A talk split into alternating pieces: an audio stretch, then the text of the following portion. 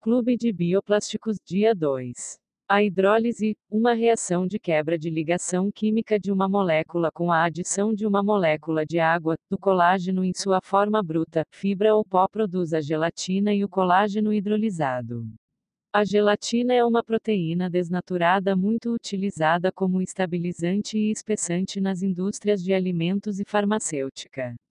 Como agente emulsificante, esta é uma substância que, ao ser adicionada nas misturas entre dois líquidos, torna a mistura mais estável e homogênea.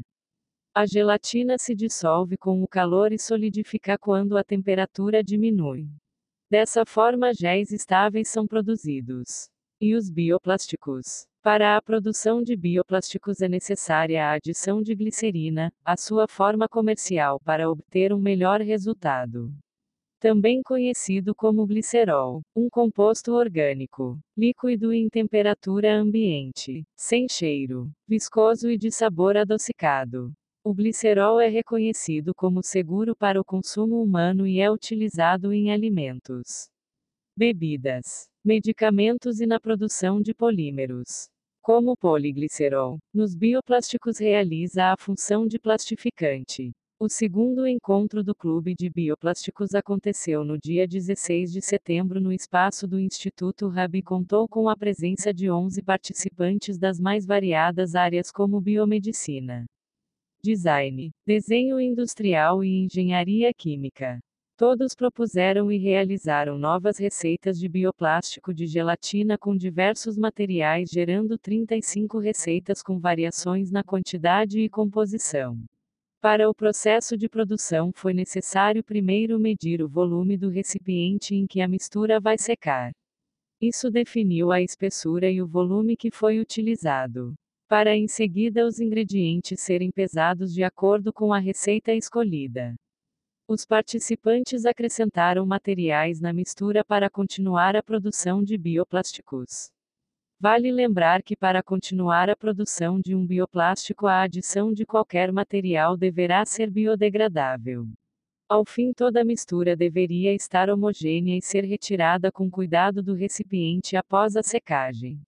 Os principais materiais utilizados foram a glicerina, gelatina e água, e cada modificação na proporção deles refletiu no resultado final. Quer reproduzir a produção desse bioplástico na sua cozinha? Entre em nosso YouTube e veja a receita do bioplástico de gelatina. É importante ressaltar que a má homogeneização, a umidade do ambiente e outras variações podem interferir no resultado final. O ácido acético, ou também conhecido como vinagre, por exemplo, pode ser usado para minimizar a possibilidade de contaminação do bioplástico por alguns microorganismos. Fez um bioplástico. Compartilhe conosco os resultados. Aos que não puderam estar fisicamente conosco, mas gostariam de saber um pouco mais, acompanhem as nossas mídias e as publicações com os resultados alcançados pelos participantes do Clube de Bioplásticos. O próximo encontro acontecerá no dia 30 de setembro às 14 horas no Instituto RAM.